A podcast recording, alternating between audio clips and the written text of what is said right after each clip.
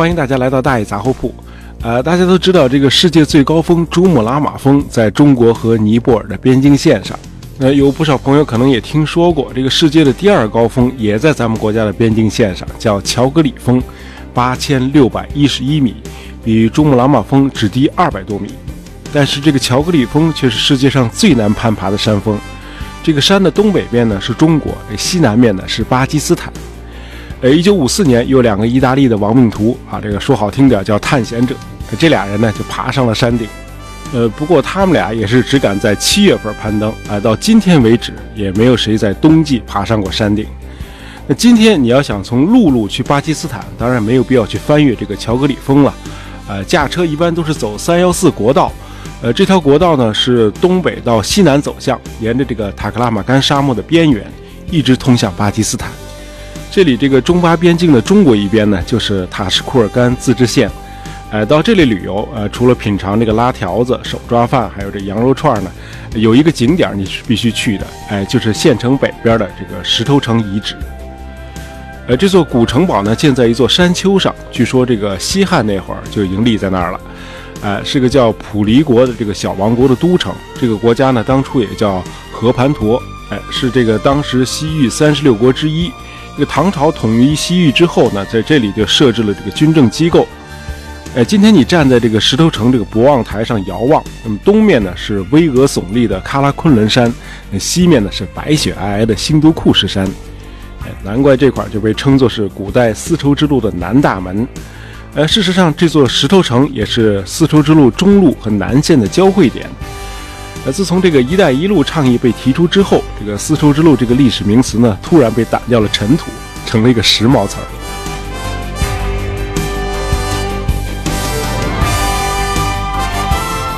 那么，“丝绸之路”这个词是谁首创的呢？竟然是一个德国人。What？哎，对你没听错，他就是19世纪德国的地理学家 Ferdinand von Richthofen。这个熟悉大爷杂货铺以前节目的听众可能觉得很耳熟，这个里希特霍芬不是在第十一期节目里头外号叫“红色男爵”的那个王牌飞行员吗？对呀，哎，对，这还真不是碰巧，这个姓氏相同。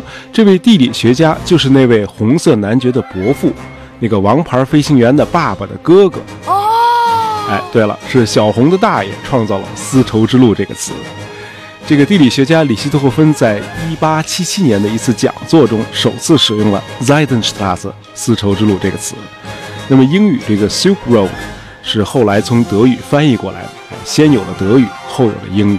那么后来呢，里希特霍芬在他的地理著作《中国》里头又多次使用丝绸之路这个概念。这个时候他不再使用单数，而是用复数 “Zeidenstraße”，因为他发现这个丝绸之路有很多条。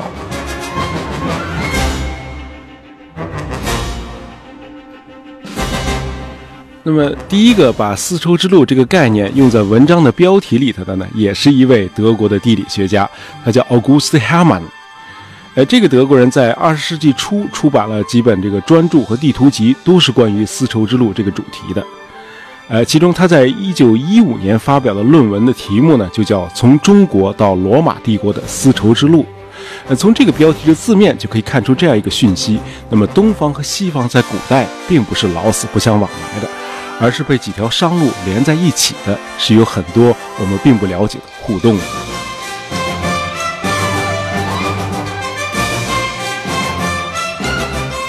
呃，在我上学的时候，这个历史课本是这样断言的：这个西汉的张骞两次出使西域，从而开辟了丝绸之路。呃，现在呢，越来越多的证据显示，早在张骞西秦之前几千年，这个东西方呢就已经开始相互影响和相互借鉴了。那么，农作物小麦就是一个典型的证据。在所谓的这个新月沃土 （Fertile Crescent），也就是今天的以色列、叙利亚、伊拉克和伊朗那一带，那么人们在公元前七千年就开始种植小麦了。呃，公元前的三千年呢，这个技术传到了印度。到了公元前两千年，小麦种植传到了咱们中国的黄河流域。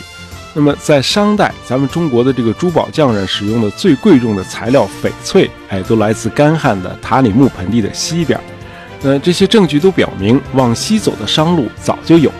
只不过那会儿的商人呢，不会走完从中国到地中海整个商路的全程，他们更可能呢是在途中的一些中转站就把各自带来的货物交换了。也就是说，这个张骞呢是沿着现有的商路一路西行的，那么好，手里还有详尽的地图。不过，这个张骞出使西域之后，这个东西方的经济和文化接触确实达到了高潮。呃，今天在挖掘这个汉朝的陵墓的时候，你能够找到古罗马人制作的玻璃器皿。而在这个古罗马呢，这个贵妇人们都喜欢穿这个纯丝绸的服装。这些丝绸呢，来自远东一个他们称作叫赛利斯的大帝国，哎，就是中国。那会儿中国不叫 China，叫赛利斯。那会儿的这个汉帝国和罗马帝国虽然没有建立正式的外交关系，但是各自都清楚地知道对方的存在。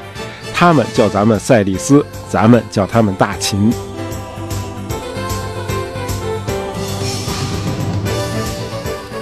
就这样，中国的丝绸、印度的宝石、棉布、胡椒，就这么源源不断地运到罗马帝国。那罗马运过来的东西呢，一般是玻璃器皿、工具，还有铜、锡、铅、陶器。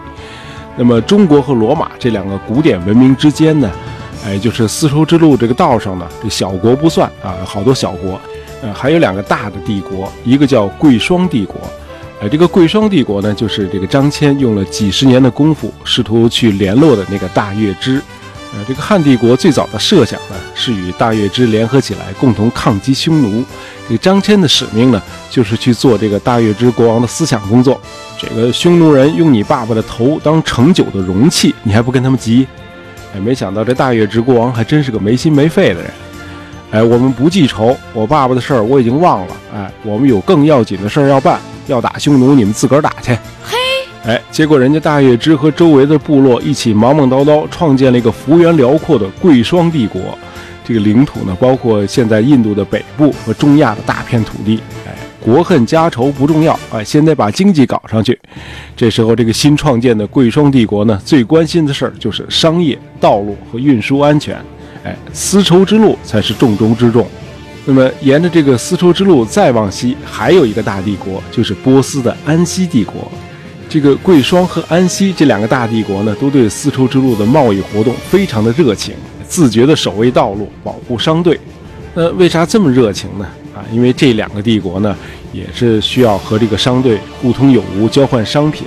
那另外一个原因呢，你可能已经猜到了，哎，就是收过路费。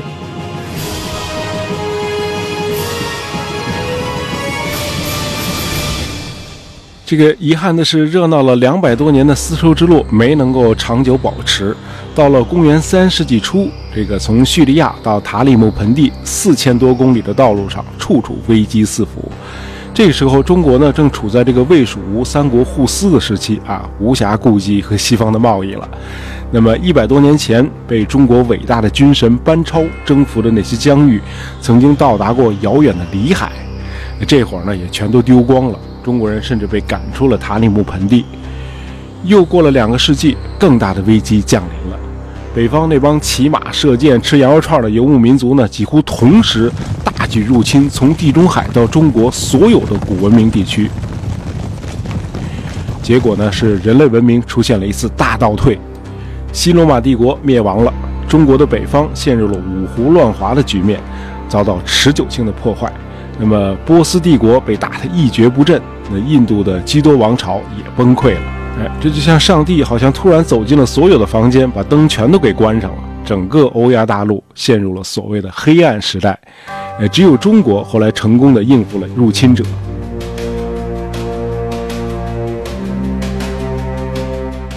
这个公元三八六年，一个强有力的鲜卑族首领拓跋圭在中国的北方建立了北魏政权，后来通过这个孝文帝改革。全民族彻底汉化，才完全统一了中国北方。这些鲜卑人很聪明，他们发现，哎，不接受这个中国的风俗习惯、文化遗产和政治制度，那就根本无法统治这么大的国家。得嘞，那就和汉族人合作，甚至通婚。那么后来，这个隋唐两个王朝的皇室呢，就是这种通婚合流的产物。这个统治集团呢，史称关陇集团。哎，这帮混血儿呢，比以往的这个中国统治者呢。更重视丝绸之路的畅通，那为此呢，无论是唐王朝的李世民、李治、李隆基，还是大周女皇武则天，哎，都致力于重返西域，就跟那个奥巴马时代提出重返亚太一样。哎，这几位皇帝多次对外用兵，不是对突厥，就是对吐蕃。和这个苦命的隋朝相比，这个唐王朝发动对外作战次数多多了。那么，在公元751年，还和阿拉伯帝国大打出手，当然没打赢。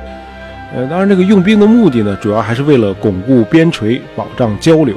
这唐王朝时期，丝绸之路的畅通，使得当时的这个中国的商业异常的繁荣，外来的人口不断的增多。由于这个交流频繁，地域广阔，唐帝国的经济文化空前的发达。这个著名的汉学家费正清，呃，John King Fairbank，他曾经说过，中国在七世纪是遥遥领先于世界各国的。汉朝时的中国与地中海是并驾齐驱，但是到了唐朝，中国成为世界上最强大的国家，可见这个丝绸之路功不可没。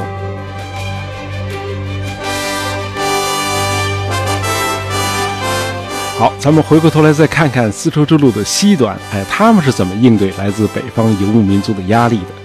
他们的办法呢，就是扩大海运的规模，惹不起还躲不起吗。哎，大伙儿发现用这个货船运输呢，不仅躲过了劫掠，而且比骆驼队长途跋涉更划算。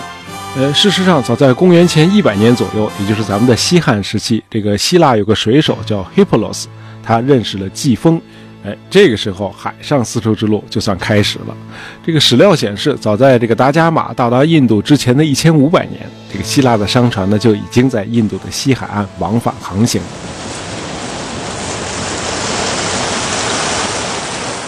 载重五百吨的货船呢，乘着季风一路南下，运取欧洲的货物。到了冬季呢，风向反转，希腊人的船只呢又满载着东方的货物北上而归，然后沿着印度洋的海岸进入波斯湾。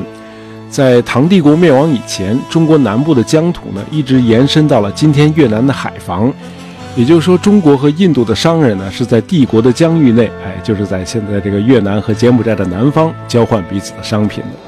可见，这个丝绸之路的畅通呢，是需要大国的经营和呵护的。呃，公元六百四十年，唐朝在西域设立了这个安西都护府，管辖包括今天的新疆、哈萨克斯坦东部和东南部，这个吉尔吉斯斯坦的全部，塔吉克斯坦的东部，阿富汗的大部分，伊朗的东北部，土库曼斯坦的东半部，还有这个乌兹别克斯坦的大部分地区，那么涵盖了今天“一带一路”的差不多三分之一的区域。到了这个元朝就更不用说了，整个丝绸之路全都在蒙古帝国的几个大汗国的控制之下。这个马可波罗从遥远的威尼斯能够畅通无阻地来到元大都北京，就是因为他一跨过黑海就已经进入了蒙古帝国，此后就一直在蒙古帝国的境内旅行了。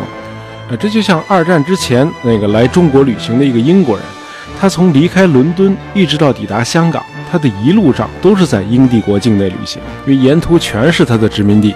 呃，当然，比起这个蒙古帝国和英帝国，今天的这个“一带一路”呢，可能更接近于汉朝时期的经营模式，大家合作共赢。